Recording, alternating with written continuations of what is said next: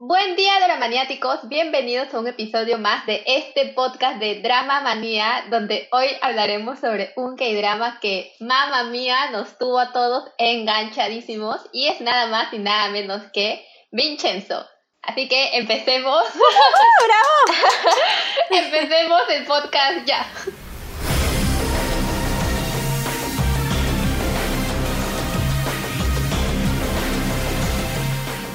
Regresamos y como ya habrán podido escuchar, estoy como siempre con Laura y Silvana, que me atrevo a decir que son las fans número uno de Vincenzo. ¿Cómo están chicas? ¿Qué les pareció este K-drama? Estoy realmente feliz con Vincenzo porque toda la serie ha sido una delicia de visualizarlo, de verlo.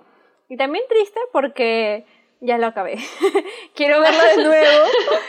y con la bendición de Vi, este podcast sale bien porque es la tercera vez porque tiene que salir bien. Sí, sí. Y eh, justo en el preámbulo hemos estado viendo el primer capítulo de Vincenzo. Es verdad, o sea, yo amé también este K-drama, lo terminé también hace poco esta semana.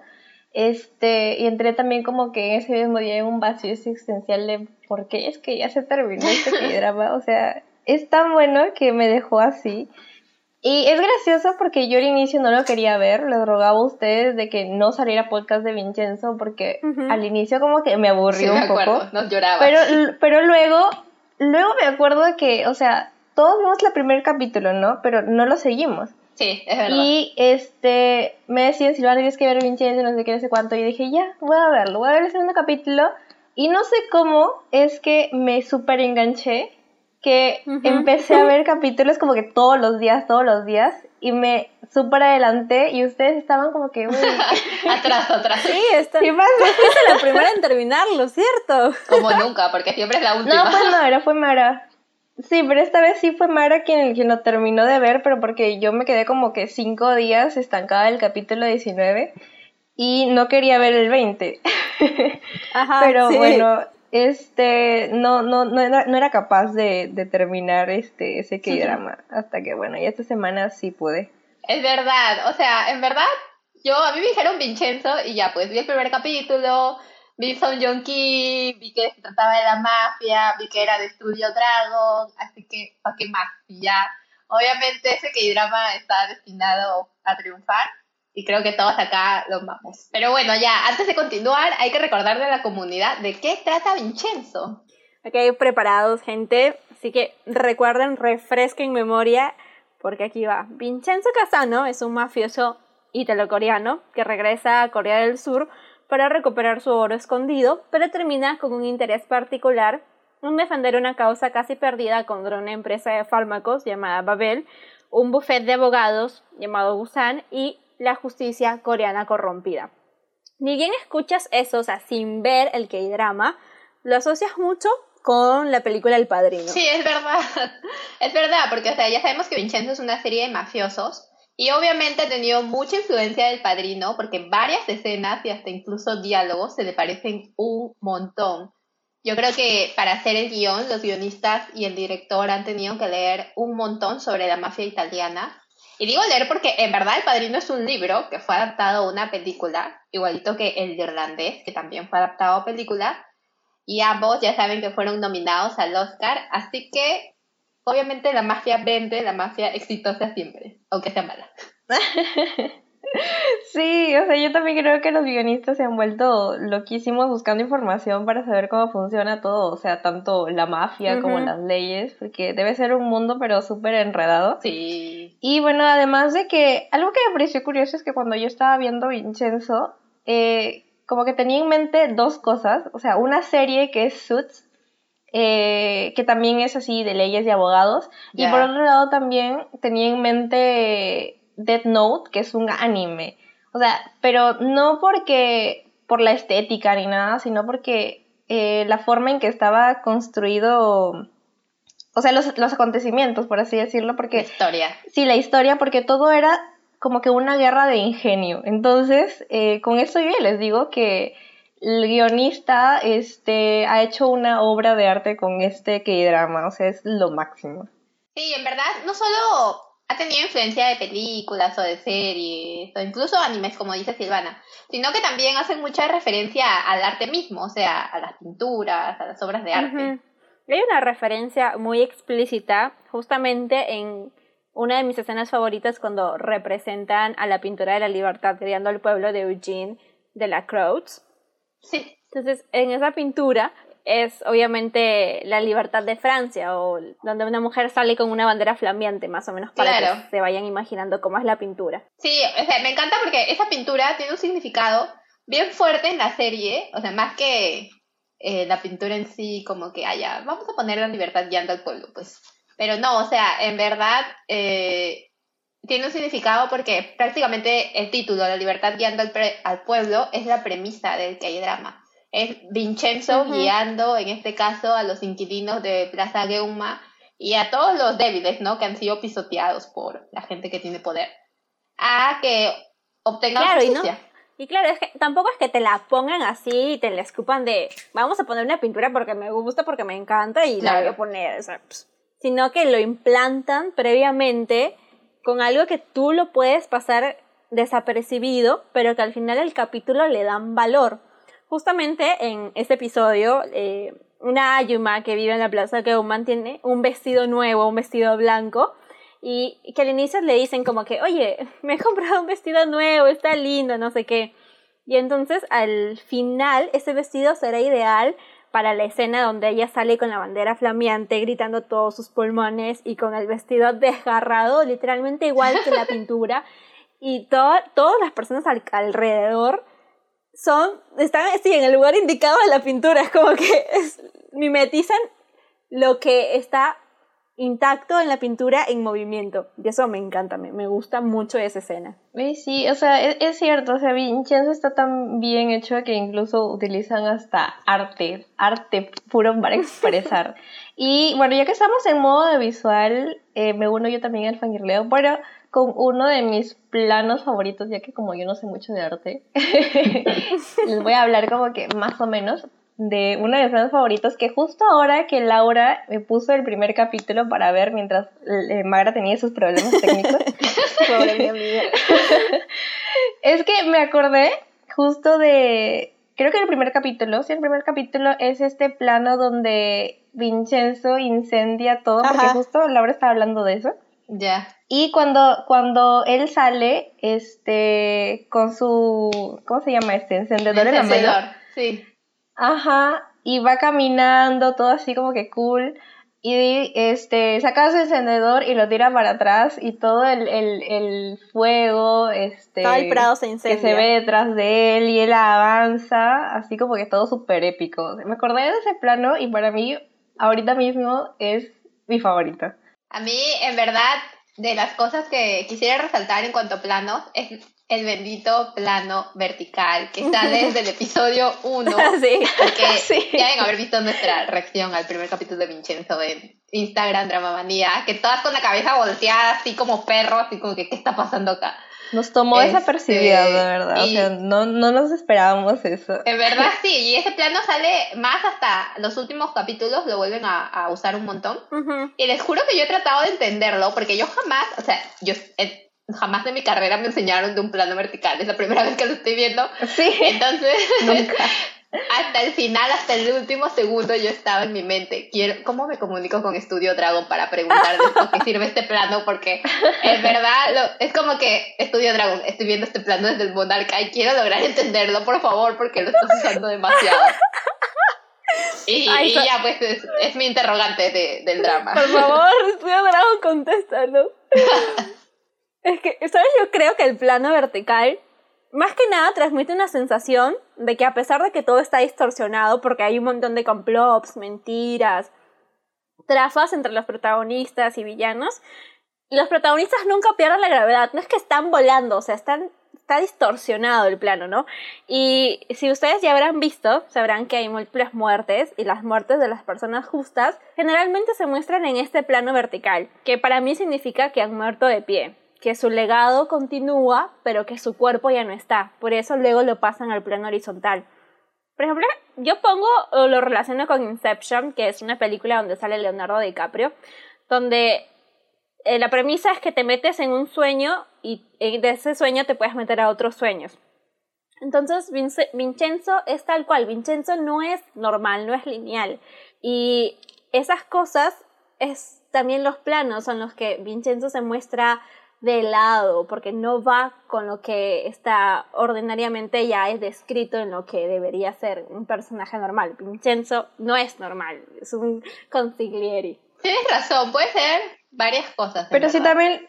Sí, Silvana, te interrumpí, por favor. Sí, no, no, no, es que, es que como ya Laura le sacó más o menos como que un significado y tú dices que también en Monarca también lo utilizaron, entonces como que, o sea, tanto en Vincenzo como en Monarca las cosas no eran tan así como que normales, por así decirlo. Normales. claro, es que Pero así que en el Monarca viajaban de dimensión también, dimensión. sí, también será de, de sacarle algún significado. Acá, se me acaba de ocurrir porque acabo de recordar como que al final cuando usaron el plano, que lo usaron mucho, tipo como que cuando algo, algo ya es malo iba a pasar. O sea, por ejemplo, cuando Taek llega y va a secuestrar a su hermano, ese, y, y creo que le está disparando con, con el arma para asustarlo, no le llega a disparar ahí, pero lo secuestra. Ese, ese, al toque hacen un plano vertical y a la hora que Vincenzo deja a Taek atado, también hacen un plano vertical, o sea, como anunciando de que algo malo va a pasar o, o como que ya está a punto de llegar a su venganza. Oye, no, es que tenemos que hablar con Estudio Drago. Yo no entiendo este plano. Hay muchas, muchas, dudas sin respuesta. De aquí haciendo mi tesis de por qué Estudio Dragon usa un plano vertical. Teorías. Oye, sí podemos hacerlo, ah, no es broma, es verdad. Mi tesis Oye, de sí, drama sí podemos, sí podemos. Ayúdenme a graduarme con la tesis de Vincenzo, amigos, por favor. Dale, vamos, lo vemos de nuevo, mil veces porque... Ay, qué buena. ¿Y qué escenas más audiovisualmente les ha gustado? Audiovisualmente... Mmm... Ah, ya, a mí me encantó este, esta escena del, del juicio, donde, o sea, prepararon un plan, pero tenía varias etapas, o sea, lo tenían súper bien estructurado, que llegaba incluso hasta un clímax. Y este, eh, que no me acuerdo exactamente para qué fue, creo que era porque querían posponer un, un juicio o Ah, algo ya, así. ya, ya, sí. Y primero, sí, y primero como que inundan el lugar Sí, sí. y el, el juez se cae y no sé qué. Sí. Luego, este, luego Chayon se desmaya en plan de, ay, este, tengo pánico y no sé qué, o no, no me acuerdo exactamente qué fue, pero se desmayó. da presión, creo, algo así. Y de la nada decían, sí, de la nada decían como que, este, ah, bueno, pero igual tenemos que continuar, ¿no? Ajá. O sea, en plan de ya, un ratito y continuamos. Y de la nada se levanta ya estoy bien. como si no pasó nada. Y no me acuerdo, pero pasan mil cosas nomás y al último como que sacan Ya, los abejorros. Que, unos abejorros que si te pican, bueno, ya fuiste, Ajá. ¿no? Te pican pero horrible. Y justo pica al juez y a uno un inquilino que Sí. tiene la gorra siempre. Les juro que en ese momento nunca me reí tanto. O sea, ese capítulo fue lo máximo. A mí me encantó todo, toda esa escena. Esta- esa parte es una buena escena, en verdad. Es que es verdad, es Sí. verdaderamente graciosa. Sí. Sobre todo cuando sacan al abejorro, es no puede ser posible. A mí, que me, van a mí me hacer encanta cuando Chayanne se desmaya. juicio. Porque Sí. es como que Ay, a mí me voy a desmayar. Y, y si no me crees, fue, ¿qué voy, a, ¿qué voy a hacer, Vincenzo? Entonces, como que, ¡ya estoy bien! Ay, sí. qué risa. Ay, Dios mío. ¿Y tu escena, Laura, cuál es tu escena favorita? A mí me gusta mucho una escena entre el capítulo 4, 3 o 4, donde Choi Moon-hee, que es la, la fiscal malvada, que se convierte en abogada del buffet Gusan, envía a alguien a asesinar a, Ah, al ya. papá. Ya, sí, Envían sí. a asesinar. eh, en- están tomando pues con Vincenzo Sí. en un restaurante y mientras todo eso sucede, ella está tan tranquila bailando zumba, pero o sea, baila como si fuera un ritual. O sea, no sé, es como que todas las luces están apagadas y lo único que se enfoca es su sombra. Y mientras están cometiendo el homicidio, la sombra bailando de Chaeon, de. Chaeon, de Choi Myon, eh, se muestra únicamente. Entonces, me gusta mucho esa parte porque cuando la luz del televisor refleja la sombra, el televisor cuando está pasando algo no es que tenga la luz fija, sino que se mueve de acuerdo a lo que está pasando, ¿no? Se, se, ponen más fuertes o de colores. claro, entonces para mí eso representaba el homicidio. O sea, cuando alguien mata a alguien, la sangre generalmente muestran que se esparce. Entonces las luces cuando bajan y suben, para mí era eso. O sea, no te lo muestran explícitamente, pero la mujer es quien está maquineando todo sin ser la persona que está matando. E-, esa escena me es encanta, muy buena. Ay, sí, me encanta todo el significado que le dan, o sea, todo lo tienes que leer así. Sí, en verdad sí. Yo no me había dado cuenta de esa escena, o sea, sí me acuerdo haberla visto, pero no la había analizado como tú. Y ahorita que la analizas me parece como que, wow, una obra de arte esa escena. ¿Y cuál es la tuya, amiga? Mi escena favorita también es parecida a la tuya, porque también es con, con la ex fiscal, pues, ¿no? Que le gusta la zumba y eso. Y es cuando justamente manda a asesinar a la mamá de Vincenzo. Y bueno, lo logra. Y se pone a bailar en ese momento con, con Babo, pues, con Tae se ponen a bailar como en un vals, porque no escuchamos obviamente que están bailando un vals, sino que vemos que están los dos como que eh, abrazados así. Y están felices, sonriendo, disfrutando. La música obviamente es otra, es una música como lenta. Y a la par, mientras ellos hacen eso, luego pasamos a ver escenas en las que eh, Vincenzo está triste, o sea, vemos su desgracia, ¿no? Porque mataron a su mamá. Y esta escena, lo que me encanta de esa escena es que es igualita a la escena final del padrino. en la que en la que el padrino, o sea, todo termina y, y, el padrino ya sabemos que es una mala persona, pero obviamente ah, está, está, en la misa en el porque va a ser el padrino prácticamente de un de un bebé, del bebé de su hermana, creo y, y, ya pues están ahí eh, haciendo la juramentación y el padre les dice a los padrinos, este, prometen obedecer a Dios y él como que sí, sí, prometo. Y a la par paralelo están matando a alguien porque él los mandó a matar, o sea, era como que un... Con música. con la música. Entonces es una escena que literalmente yo vi y era como que el padrino en todo su esplendor influyendo en Vincenzo. Me, encanta, sí. Oye, justamente me, me la estoy imaginando y me acuerdo. Sí, es muy buena. Me acuerdo de. Porque la he visto, sí, es muy, muy buena. Yo he visto mil veces ese padrino porque es mi película favorita. Entonces, cualquier cosa que pasara en Vincenzo, yo al toque. Lo que he hecho igual, lo que he hecho igual, está demasiado emocionada. Ay, amiga, lo siento, pero yo no me acuerdo. Sí la he visto, pero la verdad es que no me acuerdo del padrino en estos momentos.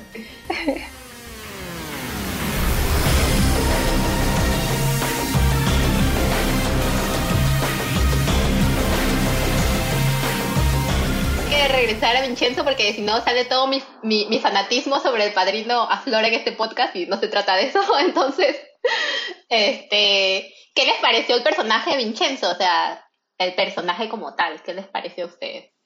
A mí, o sea, mm, a mí lo que me encantó es eh, como la construcción del personaje de Vincenzo porque de, una, de una tú sabes que es un conciliere, ¿no? Entonces conciliere es asociado pues mafia, muertes, venganza, malos obviamente, pero luego cuando te presentan en el primer capítulo a Vincenzo, pues tú lo ves sí con estas características, pero eh, luego también te muestran un lado diferente de él, que es como que muy confiado, porque eh, cuando llega a Corea lo drogan y lo secuestran, le roban, no sé qué. Luego asustadizo porque también cuando llegó a la plaza Geunga, este, sí, eh, los inquilinos pues casi le, hacen dar un infarto al pobre y también la paloma, o sea, Injagi también como que al inicio ah, la odiaba y se asustaba de ella. Entonces como que es súper raro, o sea, un mafioso que se asusta por esas cosas, o sea, es súper extraño. Pero, este, dentro de todo también te lo ponen como una persona bondadosa, ¿no? Y esto es como que, eso lo hace más interesante el personaje, porque tú crees que es una cosa, pero luego te muestran otra cara de él, que lo hace como que, no lo sé, pero siento como que más humano tal vez. Claro. Y esto no lo hace, no lo hace inverosímil, porque además de que esto se utiliza pues en el contexto de, de comedia, ¿no? Que, que es este K-drama. Sí. Y lo utilizan muy bien. Yo creo que lo, lo hicieron demasiado bien este personaje. Lo construyeron, pero demasiado bien. Claro, y es que no es solo eso, sino que Vincenzo no representa los monstruos con los que él combate. Porque algo curioso que me gusta es que él dentro de la puerta, dentro del cuarto donde él se queda, el número de su puerta es 606. Entonces ustedes lo pueden relacionar con el 666, que es el número del diablo, ¿no? La gente lo conoce así. Sí. Pero él tiene el cero en medio. Y el cero, pues no, representa ese equilibrio en Vincenzo. Es como que él es un consigliere, es un mafioso, pero no disfruta ser de sangre fría, de matar, de asesinar, de ser como Han Seok, como Taek, sino que ahí reside la diferencia. Él ha conseguido ese equilibrio entre, entre lo bueno y lo ser malo. un consigliere y tener su lado humano. Yo, yo no entiendo, o sea, yo he visto Vincenzo, pero con ojos fanger. Yo no me he puesto a. a- Analizar tanto como Laura de... como Laura, o sea, no entiendo cómo Laura le saca tantas cosas que obviamente tienen sentido, pero que llega el momento es como que, ay, ya. Solamente lo veo y ya. me encanta, me encanta. Sí, lo que pasa es que en verdad, como ustedes dicen, Vincenzo es el protagonista, pero Ujú. No es el típico héroe, en verdad tampoco es el villano, sino que es un antihéroe, como, como Deadpool, el de la película. Ah, Entonces, eh, eh, es un antihéroe que hace el bien, pero no porque, porque está bien hacer el bien o porque le nazca, sino porque le conviene a él hacer el bien.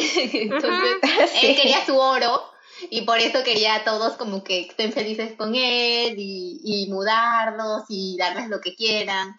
Pero obviamente igual, eh, como tampoco es un villano, sí aflora eh, sus ganas de ayudar y ser justo con los demás. claro, por eso se queda con Chavión. No se va a Italia de frente, o sea, se queda ahí con Chavión. Claro, claro, ajá, porque la quiere ayudar, porque tiene ese sentido de justicia, pero eh, igual como que sabemos que, que no es, eh, o sea, el final tampoco es como que, ay, de Rosas Vincenzo se quedó en Italia y, Sí, y todo bien con él. No, porque, o sea, va a ser un antihéroe y no puede tener un final feliz. Y el camino de Vincenzo no es un color de rosas, ni tampoco es que sea el salvador de la, la Plaza Keuma, como que vino el Espíritu Santo y llegó así, ¿no? Sino que él tenía una intención con Plaza Keuman, que era sacar el oro, pues, ¿no? Ajá. Entonces, de todas maneras, al mudar a la persona a otra plaza, era con una intención de, de desalojarlos, porque él no quería matarlos, derrumbar el edificio y matarlos, ¿no? O sea, él quería darles una oportunidad, pues, ¿no? Y justamente me hacen recordar que en una de las escenas él se va a hablar con los monjes por un consejo, porque él sentía que cuando regresaba, regresaría a Italia iba a volver a su vida pasada, pues, ¿no? Y él aquí en, en Corea tenía esta, esta labor de ser eh, un asesor, un abogado, alguien que defendía a alguien, ¿no? Entonces, el monje, algo que me encanta es que le dice, tú no vas a ser Buda porque todo lo que tú, vas, tú haces y has hecho y harás no te va a poner en el nivel de una persona como él. Pero tú puedes estar eh, al nivel de tarata, no sé cómo se llama, no sé cómo pronunciarlo, Es pero otro dios. que está, ajá, es otro dios, pero que está al servicio de Buda. Sí, que lo protege. Y él dice, ajá, él te va, y él te, y el, y el Buda, y el Buda, y el monje le dice, eh, Buda te va a felicitar por los actos que tú haces en favor al bien. Y eso me encanta, porque Vincenzo, como les digo, es, es equilibrio, o sea, no solo es un mafioso, es un consiglieri, pero además es un detractor del sistema de las injusticias. Entonces, me encanta. Esa escena es bien bonita. Sí. Esa escena es bien bonita, porque en verdad me acuerdo que cuando, al- a- o sea, va a matar a la, a la fiscal, a la ex fiscal, pues, este, e- ella, le- ella le dice, o sea, tú eres igual que yo, o sea, somos una basura prácticamente los dos. Y a él, ahí él le dice, no, porque yo soy, y los nombres de los dioses, y yo como que, ¿qué es esto? Yo no soy coreana, gente, alguien explíqueme, también. porque no soy coreana, estaba así. Yo me quedé Y luego le igual. explicar, y yo, qué bonito lo que había dicho el Buda. Menos mal lo explicaron, porque a veces pasa que usan como que cosas coreanas y sus dioses y Sí, eso. uno lo entiende. Y como que no entendemos acá en Latinoamérica, entonces menos mal lo explican. Oye, sí, pero en realidad yo también pensé que no lo iban a explicar porque hubo una parte en el que hablé con Chayón de los... Decía de dos personas que se iban a encontrar con un puente de palomas y no sé qué. Y este... Y decía él Sí. un otro nombre que y, y Chayon lo, lo, como que le lo modificaban, ¿no? en plan de, oye, no es este, es este nombre. Y yo como que, pero, pero, ¿y el otro cuál es? Como él mismo se queda, este, súper en, en, duda, en plan de, pero el otro qué nombre sí, de, era, su historia, pues son sus Yo también pensaba que iba a dejar igual, pero menos mal aquí lo explica. sí. Y a todo esto, también le doy mil felicitaciones a Taek Young. O sea, estaba al nivel de Vincenzo de Son O sea, para mí, Taek fue el villano perfecto. Les juro que yo no veía un villano tan bien caracterizado, pero en años, creo. La construcción de personajes que han hecho con él, en verdad es muy buena porque no necesita tener una historia de trasfondo, como todos los demás, porque hasta los inquilinos tenían una historia de trasfondo para entenderlo. Simplemente él era malo porque era un psicópata y con eso bastaba y con eso entendíamos que este como que era malo y, ya está, ¿no? Y, y por eso mismo, o sea, al tener esas capacidades de ser psicópata, era que también podía interpretar dentro del K-drama a un personaje tonto que estaba engañando a los demás y al mismo tiempo ser eh, el jefe súper inteligente que estaba detrás de esta gran corporación coreana que, que, hacía, que iba a causar mucho daño, ¿no? Ay, de verdad, que yo quedé, o sea, para decirles con lo que dice María Gracia, yo quedé payasa con Taek en los primeros capítulos. Lo peor de todo es que hablaba con la comunidad y le decía, no puedo creer que hayan puesto a Taek de secundario. O sea, Taek yo he estado de protagonista en otras series y aquí de secundario. Y leo en el capítulo donde lo revela.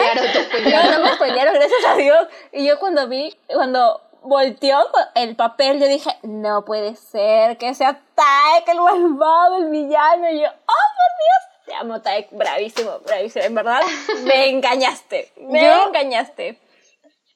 Yo, yo, yo realmente pensaba de que, o sea, de que él probablemente sí era malo, pero no malo a esa, a esa altura. O sea, yo pensaba como que es que qué raro que dentro de toda esta agencia, esta agencia, este, ¿cómo se dice? Buffet de abogados, solamente haya una persona, o sea, bueno, como él y este Chayon que sean buenos. O sea, yo, para mí que este lo está, este, como que la está vigilando para que no haga nada malo, lo que sea, porque obviamente todos los tenían así vigilados a ella, porque era la era la hija de, de, su enemigo, por así decirlo, de, de, ese buffet. Entonces, como que más o menos yo decía, este debe ser malo, pero tampoco, nunca imaginé que sería ese malo. sí. que payasa. También, también.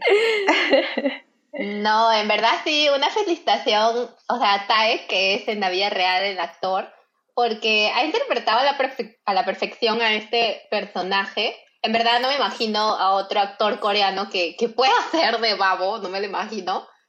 Y en verdad sí, para mí ha dado todo de él, porque me acuerdo, hay una escena que me encanta de este hombre, que es cuando va a revelarle a, los, a los de Gustav, o sea, a los dos jefes, eh, que él en verdad es el heredero y él en verdad es el jefe de todo, ¿no? Su hermano.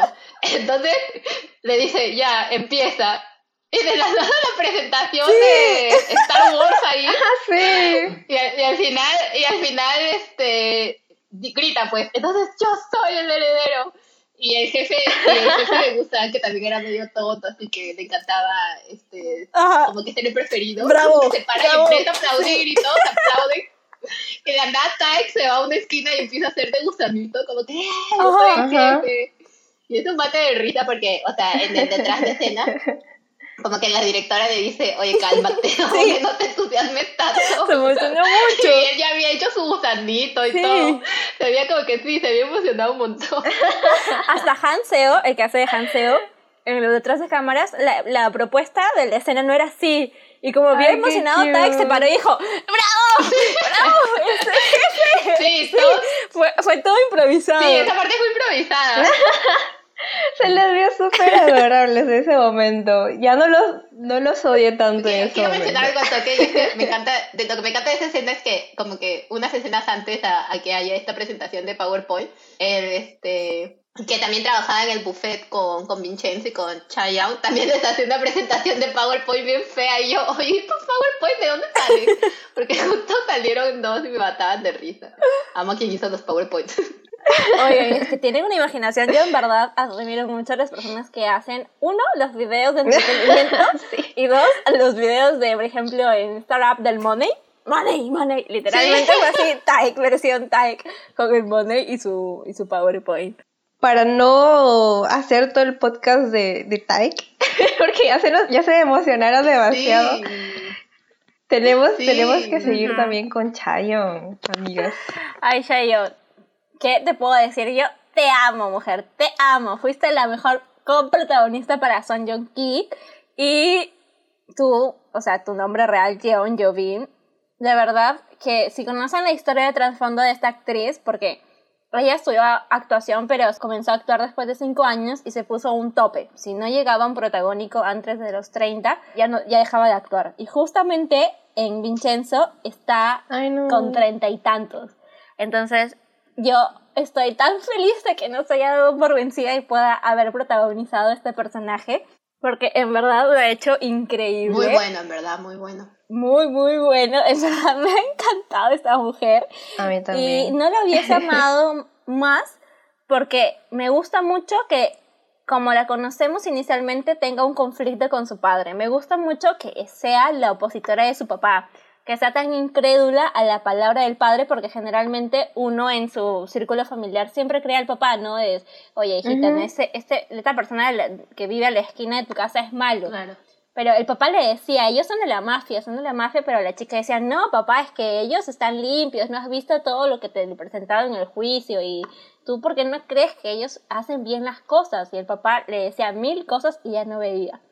Entonces me encanta mucho que comience así, sea ella quien suplante a su papá y entienda, pues no como un baldazo de agua fría, la realidad que era Gusan, que había una mafia también en, en el buffet donde ella trabajaba, porque si se hubiese quedado ahí iba a ser incluso como una Sí. cómplice. Y todos los, los que ayudaban pues a la, a la ex fiscal, al otro abogado, eran, o sea, personas que no tenían nombre, que tú le veías la cara pero ni te acuerdas cómo se llaman, ni sabías cuántos son. Entonces Chao- Chaoyeon representa eso, pues, ¿no? De que a pesar de que tú puedas tener dormidos quizás tus principios o te hayas peleado con tu papá y ni siquiera le quieras creer, llega un momento en el que toda la crianza que has tenido es el fortalecimiento de tu espíritu y te va a ayudar a diferenciar las cosas buenas. Y como el papá le decía que tenía ese espíritu de sobresalir, de que era aguerrida, ella iba a ser perfecta para contraatacar a, a Babel. Y pues así la vemos en ese papel y, y de verdad que muy bien que lo hizo con todas las cosas que, que planea con Vincenzo. Uy, me encanta esa mujer. Ay, Laura, vas a hacer llorar con todo lo que has dicho porque la verdad que ha sido súper hermoso. Ay, yo también he llorado con esa mujer en el K-drama, he Ay, llorado no. un montón. Además de, de, de que, o sea, la personalidad de, de Chayon es súper interesante porque puede estar serio un momento y luego de la nada está dando sus saltitos en los momentos menos apropiados, pero, pero se ve súper tierna y además de, bueno, graciosa. Me encanta, de verdad, cómo la, cómo la han Ay. construido. Ajá, me encanta y el cosinglería es perfecta para ella. O sea, es como que los dos están al tope de. Son dignos. Uno es digno de otro. Dignos. O sea, están ahí. Sí. Y uff, los besos que se dan también. Oh my god, Uy, creo que los chapes. Yo quiero que estén en la vida real. yo también. Yo también. No, de verdad que sí. Yeon Bin, un aplauso para la actriz porque esa versatilidad para, para hacer un papel como que de dura, de fuerte, de molesta y al otro rato voltear como que completamente y hacer algo gracioso es demasiado. o sea, obviamente no es fácil. O sea, no es fácil. No es fácil hacerte reír Ujú. y en verdad si se acuerdan ahorita, ella te hace reír desde el Sí. primer momento en el que la vemos discutir, o sea, él sale del juicio que estaba con su papá y la vemos discutir y le grita, papá, no sé qué. Y ahí te das cuenta como que, oh, por Dios, es su hija. Y como que se hace la que Sí. llora y sufre. Ajá. Y luego su papá le grita, oye, no, o sea, como que no actúes. ¿Y por qué no fuiste actriz? Le dice. Y, co- y como que ahí te das cuenta que, Sí. oh, esta mujer tiene algo que no importa. O sea, obviamente está yendo contra su papá, se nota que no es una buena mujer, pero qué, qué buen personaje. O sea, el toque te gana. Y qué difícil, ¿no? Que un personaje en los cinco primeros minutos que aparece ya se ganó tu corazón. O sea, ya, ya te intrigó como que qué va a pasar con ella. Que no es fácil. Y en verdad, sí, pues, como les digo, un aplauso para John Bean porque a mí me ha hecho reír todo el K-drama. Por dos. A mí también.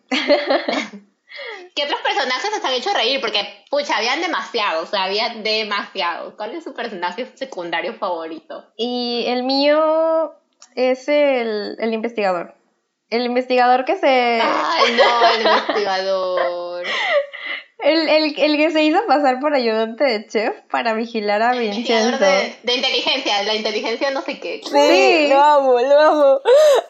Los saltos en los primeros episodios cuando salta como foca. No, no sé, porque no corre, tiene que saltar. Ay, me encantó. Que por cierto es el mismo actor que hemos visto en Crash Landing on You que Sí. eh, hizo el papel del, del único, de la única persona que se preocupó por la existencia o por la desaparición de, Se- de Seri.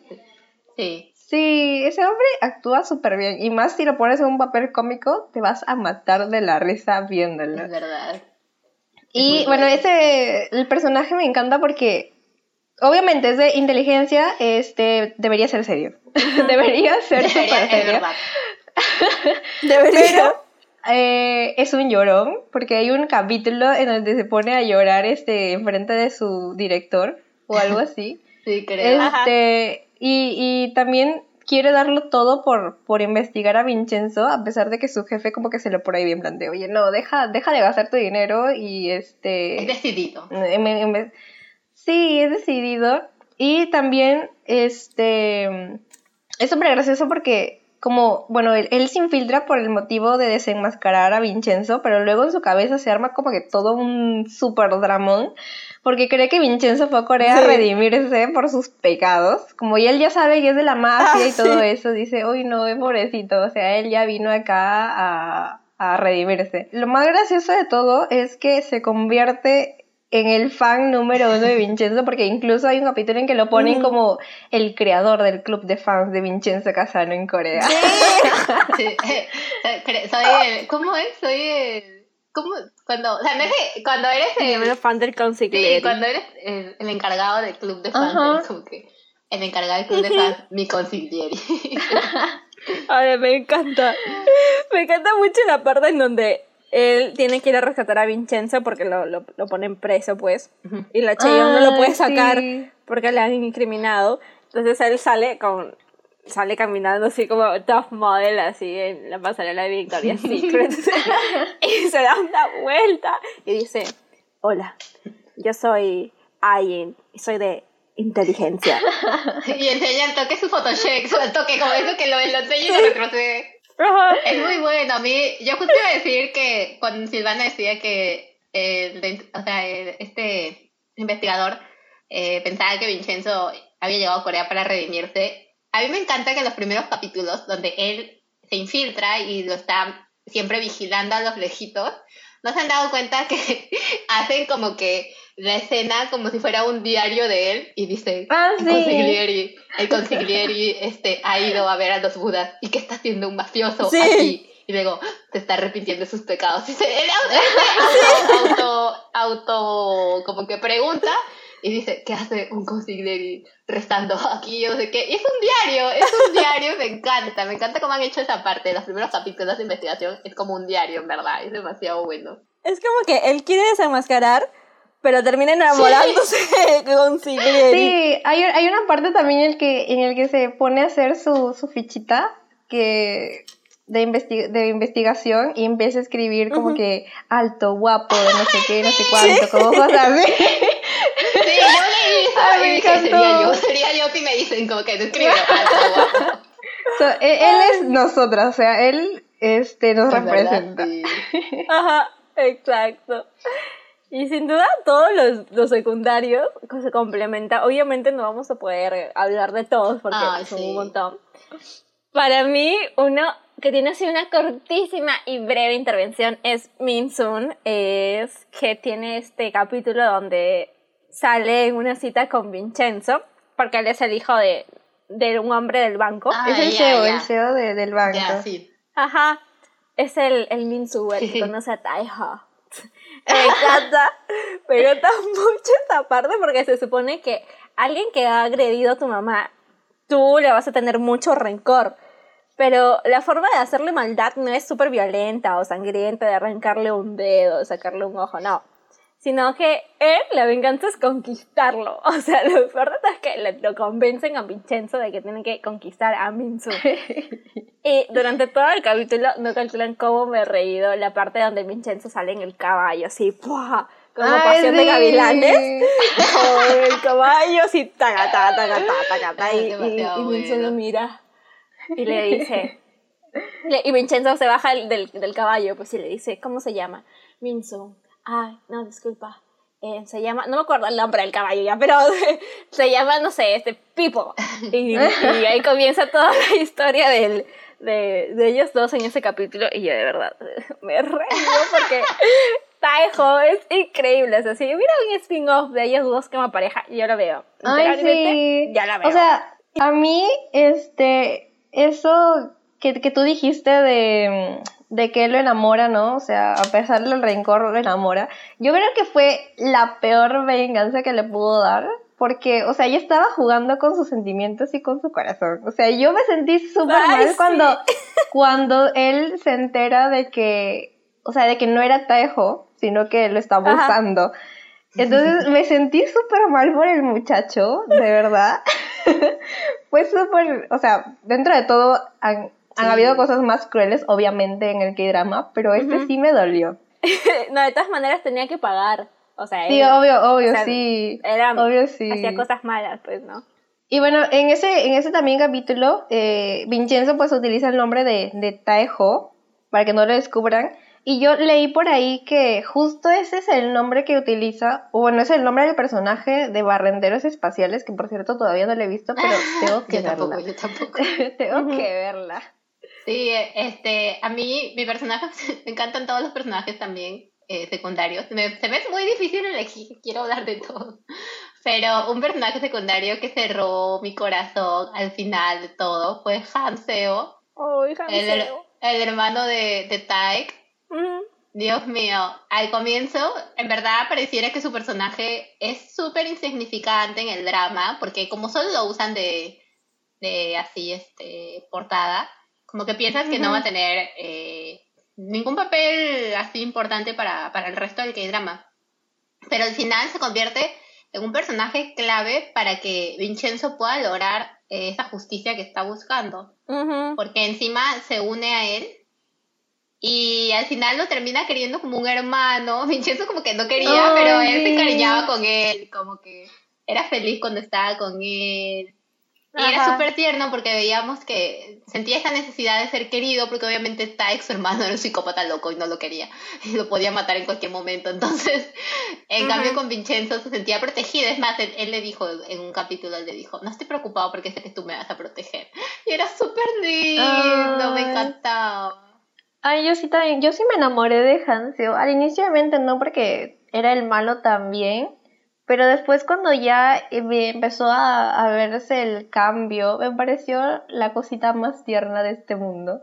¿Sabes? Al principio pensé que él quería convertirse en su hermano, porque hubo un momento en el que agrede a, a sus trabajadores tirándoles esa, no sé, este Ajá. disco, pero luego llega un momento en el que, no sé si recapacita, no me acuerdo cuál habrá sido el incidente, pero cambia toda su forma de ser, o sea, es como que Son o Vincenzo le dice, o sea, tú ponte a estudiar, nutre tu mente, porque él no se sabía nada, nada, Que era nada, un personaje tonto, pues. Ese era su, su, su papel. Ajá, justo le dice, yo voy a estudiar porque quiero sacar adelante a Babel y que mi hermano no lo Sí. destruya. Entonces me parece súper noble y a, y, a las, y a las chicas también de la comunidad les gusta mucho este personaje. Se han enamorado de Hanseo y en verdad, yo al principio no entendía por qué les gustaba tanto, No, pero al final sí lindo. me dolió lo que le pasó. Eh, pero, o sea, también, o sea, tuvo sus momentos así también, como que si se dan cuenta, como que al comienzo nos dio cólera, luego nos dio ternura. Ah, sí. Pero también tuvo sus, sus momentos bien graciosos, oigan, a mí también me sacó demasiadas risas durante todo el K-drama. Hay una escena que la repetí 20.000 veces, no les miento, que es cuando eh, le pide a Vincenzo que le dispare para que su hermano le crea de que en verdad Vincenzo lo había secuestrado y todo eso. Ah, sí. Y eso me hace risa porque le dice, dispárame. Y como que Vincenzo, no, pero, pero seguro que lo vas a aguantar. Ajá. Sí. Y, y le dijo, si te disparo, este, hay gente que se desmaya por si acaso, no sé qué. Y él como que, ya, ya, no importa, dispárame, dispárame. Y le dispara y de la nada como que él ay, este, sí, sí, sí me dolió. Y de nada voltea y dice, ay, abuela, ¿qué haces acá? Y pum, se desmaya. No me acuerdo, se desmaya. Se quería hacer el valiente y terminó desmayado. Ay, no, qué Ay, tierno. esa parte la repetí demasiado. Ay, sí. Tenía varias partes. También había su parte en la que, en la que se molesta un montón. Y le, y le, le tira una cosa de frente Ajá. a él, una cosa que estaba ahí en el escritorio. Ah, sí. Y él de la nada como que simplemente se mueve así dos centímetros para la derecha y obviamente Y no le cae, ajá, lo esquiva Ujú. y como que su hermano estaba, ay, que no sé qué, todo molesto y él estaba, vieron cómo esquivé esa cosa, vieron mis reflejos. Sí, sí, Ay, sí. Era demasiado lindo. Ese personaje fue muy, muy lindo. Sí. Claro, al final Hanseo ya siento que Se redimió no le voy a decir también. spoiler, pero se redimió, se hizo, ajá, Sí, redimió ¿verdad? muy bien. O sea, pudo hacer y confrontar Sí, a su hermano a pesar de, de lo que le pasó, pues. Sí. Demostró que sí era capaz. Demostró que era capaz y, y no como creía su hermano como un inútil y no sé qué. O sea, nos demostró a todos que él sí podía hacer Ajá. las cosas bien, por así decirlo. Sí, lo mejor es que en verdad, como les dije hace un rato, en verdad sí es un personaje clave porque aparece hasta los últimos dos minutos del K-drama Ujú. no necesita estar presente porque ya aparece entonces, spoiler, ya lo habían matado. Pero Ujú. cuentan qué es lo que hizo, qué es lo que hizo y cómo ayudó estando vivo a Vincenzo y como, como que su legado continuó y, y me encantaba eso. O sea, en Ujú. verdad, esa parte también en cuanto a guion es como que una volada de cabeza porque es como que, wow, cómo he pensado todo esto para que una vez que el otro muera, igual siga ahí presente. Entonces es demasiado, es demasiado Es bien fuerte. Sí, me encanta, me encanta, me encanta, simplemente. Ay, a mí también. Este K-drama ha sido lo mejor que me ha podido pasar en esta vida. El 2021. Lo siento por no, lo siento por no haber querido verla al inicio, pero ahora entiendo por qué todo el mundo estaba súper emocionado con Vincenzo. Sí, lamentablemente ya no podemos seguir porque ya no hay tiempo, chicas. Ya saben que nos hubiera encantado hablar de todos los personajes porque en verdad yo quiero seguir hablando, pero este podcast ya tiene Sí, que sí, terminar. pero, pero antes de terminar yo quiero decir algo que no tiene que ver exactamente con Vincenzo, pero sí con No, nuestro podcast. Y es que yo quiero que el siguiente podcast que grabemos sea de Navillera. Y lo digo aquí, lo digo aquí, lo digo aquí porque si no, luego van a decir, ay, no, Silvana, es que, mm, no sé, vamos Ah, a sí, llorar mucho y no quiero, es que es muy triste y no sé Ay, qué. Vamos a llorar, amiga. De hecho que sí. Obviamente que sí, pero tenemos que verlo, tenemos que verlo sí o sí. Así que yo aquí pongo si la petición, lo pide, nosotros aquí mi petición hacemos. de por favor, próximo podcast de Navillera. por favor, chicas, ayúdenme.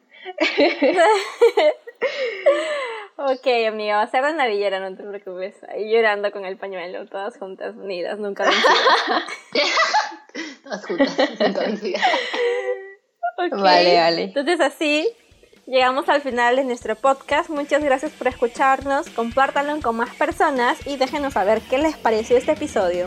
Nos vemos en una nueva oportunidad. No se olviden de seguirnos en arroba dramamania subguión oficial en nuestro Instagram. También tenemos Facebook, tenemos página web, tenemos TikTok. no Tenemos todo, Tenemos todo. de todo, así que simplemente ustedes vayan a buscarnos porque ahí nos van a encontrar. Y ya nos despedimos. No se olviden de ver muchos K-dramas. Bye.